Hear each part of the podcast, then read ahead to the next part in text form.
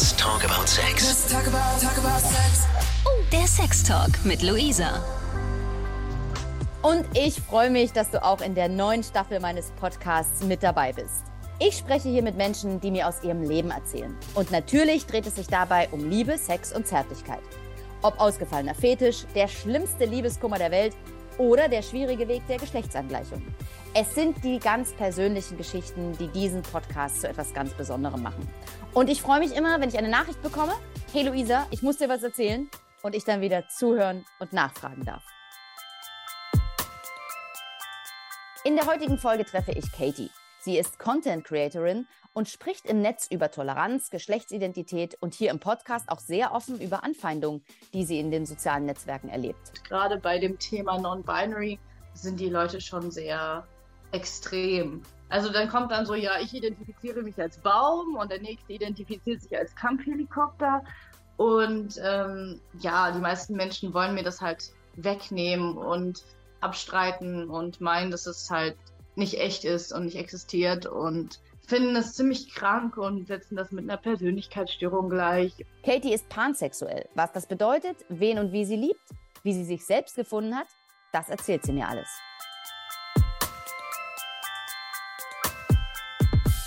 Katie hat mir eine ganze, ja, ein, eine, eine, eine riesengroße Liste von Themen angeboten, ähm, über die wir sprechen können. Und ich glaube, das wichtigste Thema, Katie, ist doch Toleranz, oder? Stell dich doch mal vor, wer bist du und lass uns loslegen. Ja, hi, ich bin Katie, ich bin 24 Jahre alt. Ich komme aus dem Raum Köln und ich bin hauptberuflich Content Creator. Und äh, mein Content geht über das Thema Sexualität, verschiedene Sexualität, Diversität und Mental Health. Das ist ja ein Thema, was gerade ganz, ja, ganz präsent ist, oder? Irgendwie habe ich doch den Eindruck, dass, dass ganz viele Leute darüber sprechen, dass das auf der Straße richtig, richtig zu fühlen ist. Ähm, wie bist du darauf gekommen, äh, da Content ähm, äh, zu erstellen? Also, das ist durch Zufall tatsächlich passiert, dass ich ähm, einfach aus Spaß angefangen habe, Videos zu machen, auf die ich Lust habe. Ich habe vorher habe ich Modelvideos gemacht und Schauspielvideos und ja, das war eher so auf Zwang und weil ich halt sehr, weil ich sehr gerne erfolgreiche Schauspielerin werden möchte. Aber dann habe ich eher angefangen, Sachen zu machen, die mir am Herzen liegen, die mir wichtig sind und habe gesehen, dass andere Leute mich da inspirieren können und habe gedacht, jeder hat eine Stimme und die sollte man auch nutzen. Ähm, wo können die Leute dich finden und deinen äh, Content? Man kann mich eigentlich auf jedem sozialen Medium finden. Ich bin auf Instagram, Spotify, Twitch, YouTube und TikTok unterwegs. Und erzähl mal ein bisschen mehr. Was finden die Leute dann äh, von dir? Das sind ja ganz unterschiedliche Medien. Also YouTube sind wahrscheinlich äh, ein paar, in Anführungsstrichen, längere Formate. TikTok sind ja ganz kurze Sachen. Was, äh, was finde ich da von dir? Also auf TikTok, Instagram und YouTube findet man auch Kurzformate. Ähm, auf Instagram findet man dann aber auch Fotos, also Fotos von Sistis oder ähm, Modelfotos, während man auf YouTube dann auch die Möglichkeit hat, sich längere Formate anzugucken. Und auf Twitch ja, da mache ich eigentlich immer das, worauf ich gerade Lust habe. Meistens lese ich zum Einschlafen vor. Also meinen Followern, denen, also viele Menschen haben Einschlafprobleme, egal wie jung oder alt sie sind. Und da viele meiner Follower eben auch unter Depressionen leiden, ist es immer rela relativ schön, abends zusammenzukommen und dann gemeinsam sich Märchen anzuhören, beziehungsweise dass ich denen dann Märchen vorlesen darf. Aber es gibt auch Tage, da reden wir dann über Mobbing, über Selbstliebe und diese langen Streams, die teilweise vier Stunden gehen, die werden dann auch bearbeitet auf YouTube hochgeladen. Das hört sich total spannend an. Und du hast ja gesagt, dass das eine war mehr so Zwang, so äh, Videos zu machen, die, die eigentlich dein Business voranbringen wollen. Aber jetzt steckst du da so Leidenschaft rein. Ähm, wie viel Privates steckt da drin? Kannst du uns ein bisschen was über dich erzählen? Also mein Content ist sehr privat. Ich bin ja kein, äh, kein professioneller Therapeut. Ich bin professionell depressiv. Nein, ich habe ich hab jahrelang Therapie hinter mir und habe da schon echt viel lernen dürfen von Therapeuten, von Büchern, von hm, Reiki-Heilern und Hypnose-Menschen. Und ich versuche auf, so, auf den sozialen Medien einfach echt zu sein und authentisch zu sein. Ich weiß, das sagt jeder so, oh mein Gott, ich bin total authentisch und eigentlich ist man es gar nicht. Aber, ja. aber ich, ich meine es halt wirklich so. Also das Ding ist, wenn es mir zum Beispiel schlecht geht auf Twitch und wir darüber reden, wie es mir gerade geht, dann kann es halt auch passieren, dass ich während ich streame, in dem Moment dann halt einen Zusammenbruch habe und ich beende den Stream dann noch nicht, weil ich anderen zeigen will, dass es eben, wie es hinter den Kulissen aussieht und was man für Struggles hat. Die Leute sehen irgendwie meinen TikTok und denken irgendwie mit 400.000 Followern wäre ich reich, aber ich kann halt nicht jetzt meine Miete bezahlen und das weiß halt keiner, weil die Leute denken, wow, viele Follower, das heißt, du musst ein richtig geiles Leben haben und das checkt halt niemand, dass, dass es halt nur eine Zahl ist und dass es gar nicht bedeutet, dass du das monetarisieren kannst. Und ja, ich versuche irgendwie darüber zu reden, was ich für Probleme habe und wie ich damit umgehen kann, weil ich weiß, es gibt ganz viele Menschen, die Probleme in ihren Berufen haben oder mit, in ihren Partnerschaften. Und wenn keiner drüber redet, dann bleibt es auch immer ein Tabu und kann man diese Tabus auch niemals brechen. Ähm, das finde ich ganz mutig von dir, ähm, darüber so offen zu sprechen. Ähm, wie ist denn das Feedback von den Followern?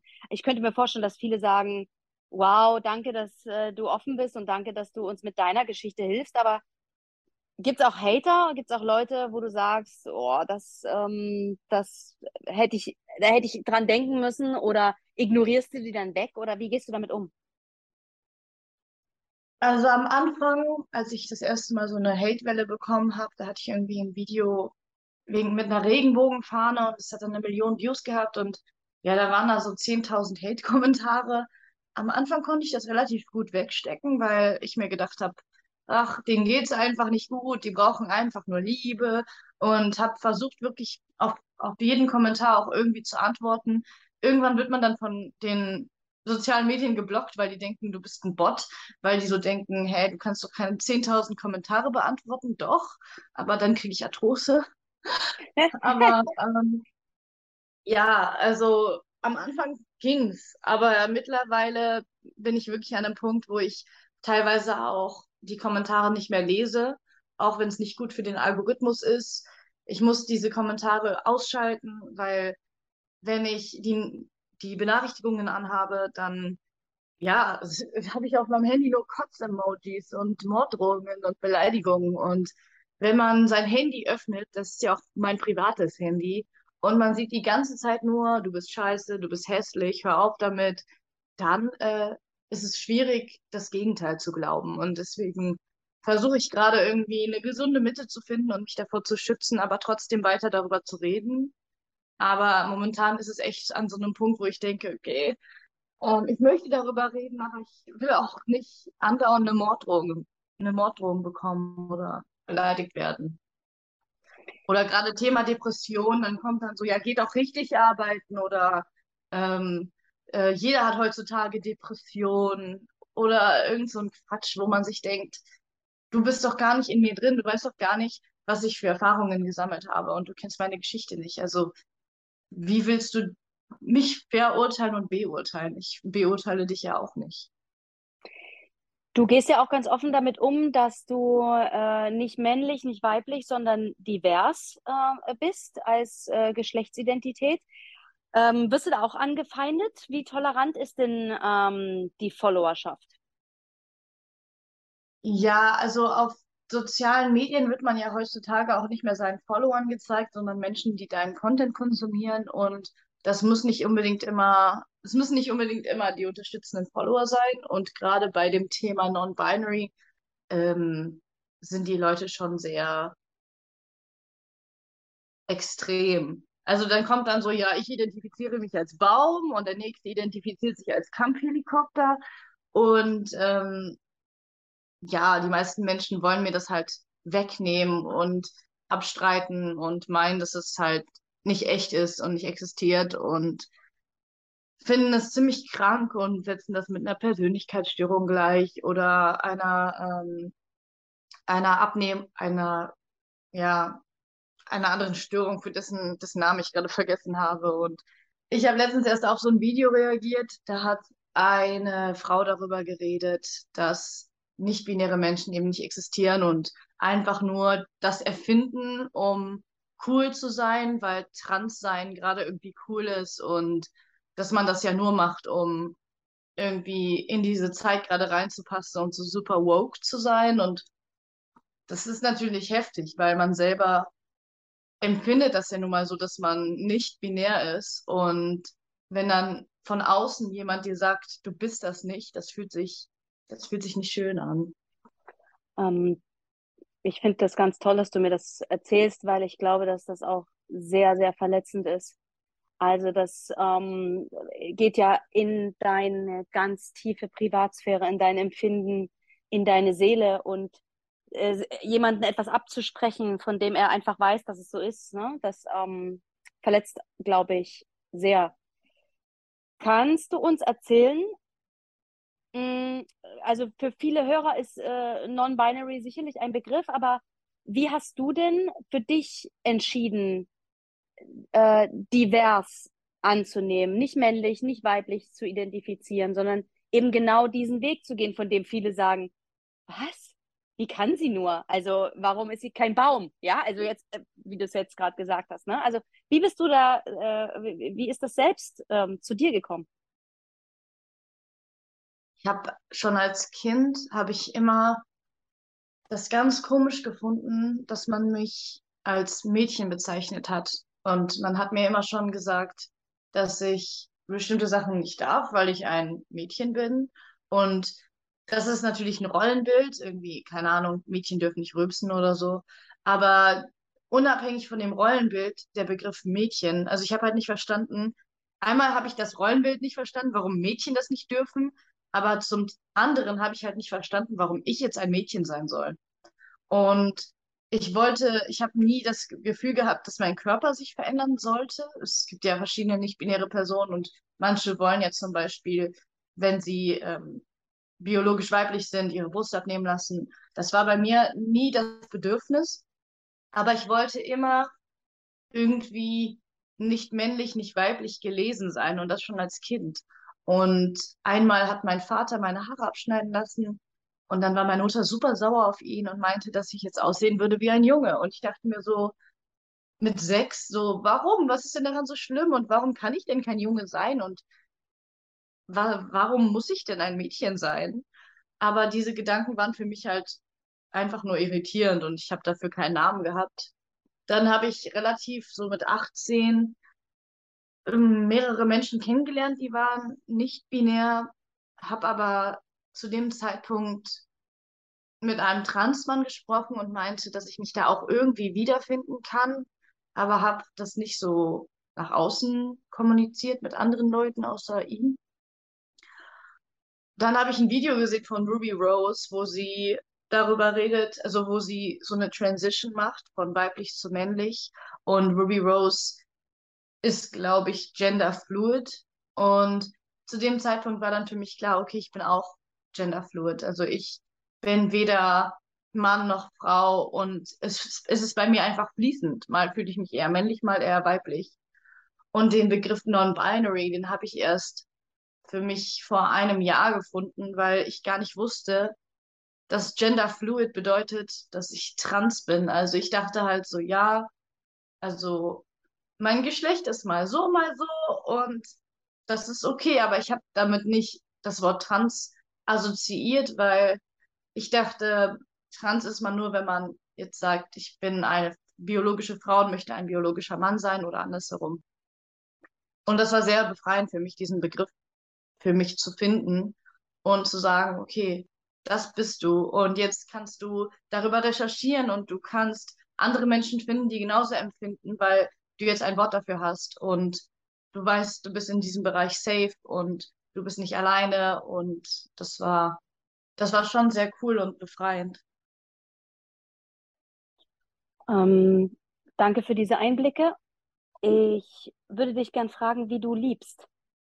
Wie du liebst, wen du liebst und ähm, was das vielleicht auch ähm, für eine Zeit ähm, gebraucht hat, wie sich das entwickelt hat. Äh, um das zu verstehen, ähm, ein eine äh, Frau, die sich als Frau fühlt und das die Geschlechtsrolle einer Frau einnimmt und sich heterosexuell entwickelt im Sinne der Gesellschaft, macht ihre ersten Erfahrungen mit einem Mann und dann ähm, ist sie heterosexuell. Bei dir ist bestimmt ganz viel Spannendes passiert auf diesem langen Weg zu dir selbst, oder?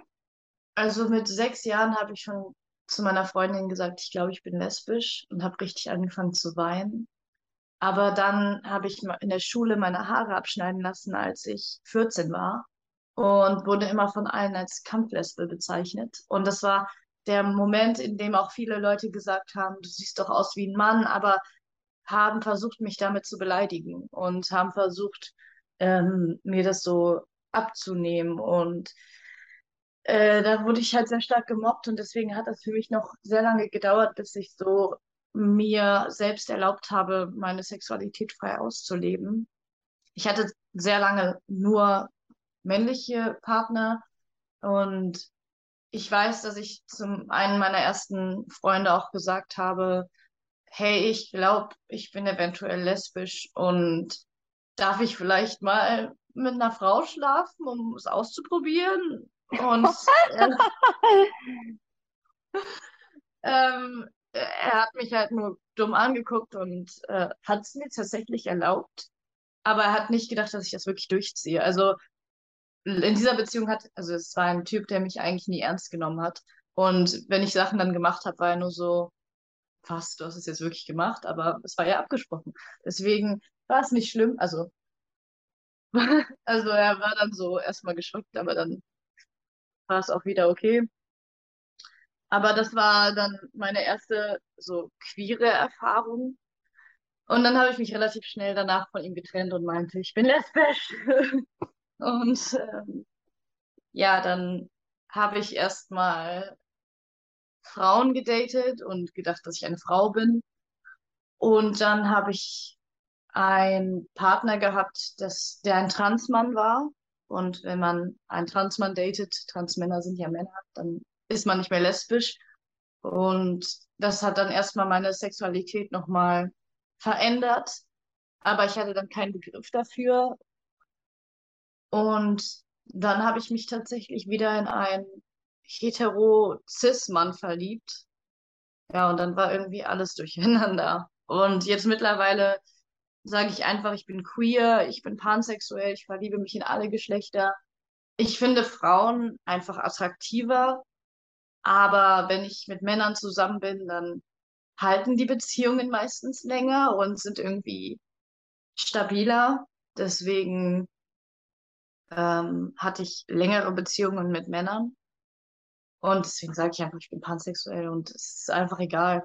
Hauptsache, Hauptsache es stimmt. Die äh, Hauptsache man connected und man versteht sich und man fühlt sich wohl. Ich glaube, das ist das Wichtigste in einer Beziehung, dass man sich sicher fühlt und weiß, man kann einfach man selber sein. Ja, das, ähm, das glaube ich auch. Ich finde das ähm, eine ganz wunderbare Sache. Ich ähm, hatte mal einen äh, ganz jungen, jungen Mann äh, bei mir im Interview-Podcast und der hat auch gesagt, er, er glaubt, dass er auf die richtige Seele wartet. Und eine, eine Seele zu lieben, darum geht's.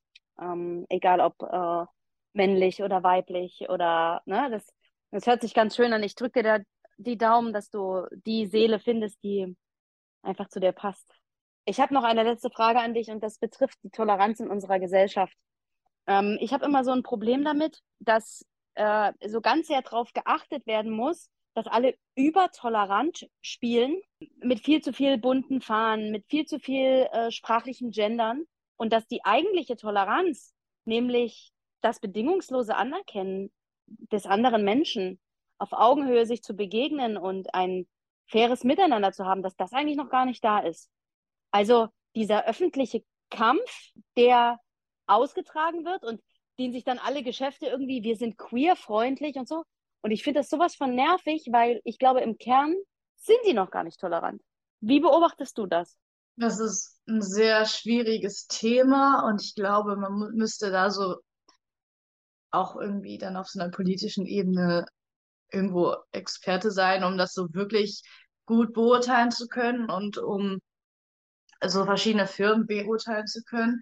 ich finde, man darf sowas halt nicht schwarz-weiß sehen. Und das ist etwas, was ich von unserer Gesellschaft so schade finde, dass es irgendwie nur Gendern oder nicht Gendern gibt und dass beide Seiten irgendwie total laut und aggressiv auf mich wirken und keiner hört dem anderen zu. Beide versuchen einfach nur den anderen zu übertönen und irgendwie versucht man gar nicht in Dialog zu gehen und man verfechtet sich dann über ein Innen, anstatt über, darüber zu reden, dass wenn lesbische Frauen zusammen ein Kind bekommen, dass dieses Kind immer noch nur der Frau gehört, die das Kind ausgetragen hat. Ja, gehört ist auch ein komisches Wort, mir gehört dieses Kind, aber sie ist halt offiziell nur die Mutter, während die andere lesbische Frau nicht offiziell die Mutter ist. Das sind ja viel wichtigere Themen, als über ein Innen zu reden.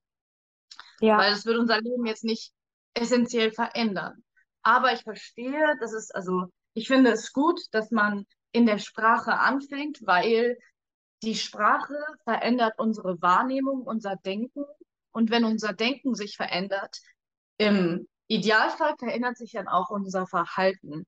Deswegen versuchen viele in der Sprache anzufangen und sagen, wenn wir in der Sprache Gleichberechtigung bekommen, dann fängt es auch im Kopf an. Und dann verändert sich langsam auch die Gesellschaft. Und diesen Kerngedanken finde ich auch gut und deswegen finde ich Gendern auch gut.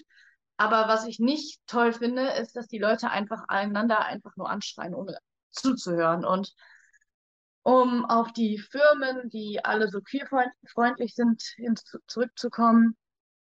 Also eine Firma ist in der Regel ja darauf aus, ohne jetzt irgendjemanden zu beleidigen, den höchsten Gewinn zu erzielen. Und wenn jetzt, es ist ja nun mal so, Kapitalismus. Und wenn jetzt CSD ist, dann wird natürlich, werden natürlich mehr KäuferInnen Produkte haben wollen mit Regenbogenfahnen. So, dann gibt es dann drei Monate, wo jede Firma dann eine Regenbogenfahne verkauft und dann ist auch wieder gut, weil der Markt bietet eben das an, was gerade nachgefragt wird. Ob man das jetzt, also man kann das natürlich verurteilen und sagen, Queerbaiting und die machen das ja nur, weil, um Geld zu verdienen, aber das müsste uns ja eigentlich klar sein. Also ein Laden existiert ja auch nur, um Gewinn zu erzielen. Ich weiß nicht, ist es dadurch böse? Vielleicht. aber, ähm, was ich, also es gibt, es gibt halt überall, es gibt auch Firmen, die queere Menschen unterstützen und supporten und innerhalb der Firma versuchen, das Konstrukt zu ändern. Und dann gibt es natürlich Firmen, die an der Spitze weite, weiße hetero-cis-Männer sitzen haben, die denken, ja, im Juni verkaufen wir Regenbogenfahren, um noch mehr Geld zu machen. Aber man kann den Leuten nur vor den Kopf gucken oder man ist halt ein krasser Journalist und recherchiert, um das wirklich beurteilen zu können, ob jetzt diese Firma wirklich queerfreundlich ist oder tatsächlich eigentlich queerfeindlich und queere Menschen nur ausnutzt, um mehr Kapital zu gewinnen. Aber das ist ja beim CSD nicht anders. Da gibt es auch Sponsoren, die unterstützen den CSD. Da sieht man ja auch immer ganz viele verschiedene Firmen, die auf dem CSD mitlaufen. Ja, und auch da wird es Menschen geben, die nur da sind, um sich nach außen hin queerfreundlich zu geben aber es wird auch welche geben, die wirklich queerfreundlich sind. Und ohne diese Sponsoren zum Beispiel auf dem CSD könnte es gar nicht möglich sein, dass die CSDs so groß sind und dass es einfach so eine coole Show gibt mit so vielen Sängern und so vielen tollen Menschen und so vielen Wagen. Also es gibt da ja so viele Wagen, die da hintereinander herlaufen. Es ist einfach super schwierig, da alle über einen Kamm zu scheren, finde ich. Ich finde, das hast du ganz toll erklärt und ich danke dir, dass du uns solche Einblicke gegeben hast und so inspirierende Worte gesagt hast, weil ich glaube, dann kann sich jeder jetzt auch mal selbst ein Bild machen. Ähm, Katie, ich danke dir ganz sehr für deine Zeit. Ich danke dir dafür, dass du uns das alles so erläutert hast. Und ähm, ich wünsche dir für deine Formate, dass die weiter so tolle wichtige Themen beinhalten, dass ähm, die Follower und die Konsumenten ähm, dich dafür lieben. Ähm, ich werde dich jetzt überall äh, followen, ähm, werde genau schauen, was du machst. Und freue mich weiterhin auf einen regen Austausch mit dir. Vielen Dank für dieses tolle Interview. Sehr gerne. Danke, dass ich da sein durfte. Und wenn du auch mal Gast bei mir sein möchtest, vielleicht hast du ja auch eine Vorliebe, ein Erlebnis oder ein Thema, über das du gern sprechen möchtest, dann melde dich bei mir. Einfach über 890 RTL oder schreib mir auf Instagram, at Luisa Noack. Ich freue mich natürlich auch über eine Bewertung und jeden Kommentar. Danke dir. Bis bald. Let's talk about, talk about sex. Von Lust bis Frust. Von Sextoy bis Callboy. Let's talk about, talk about sex. Let's talk about sex. Der Sextalk mit Luisa.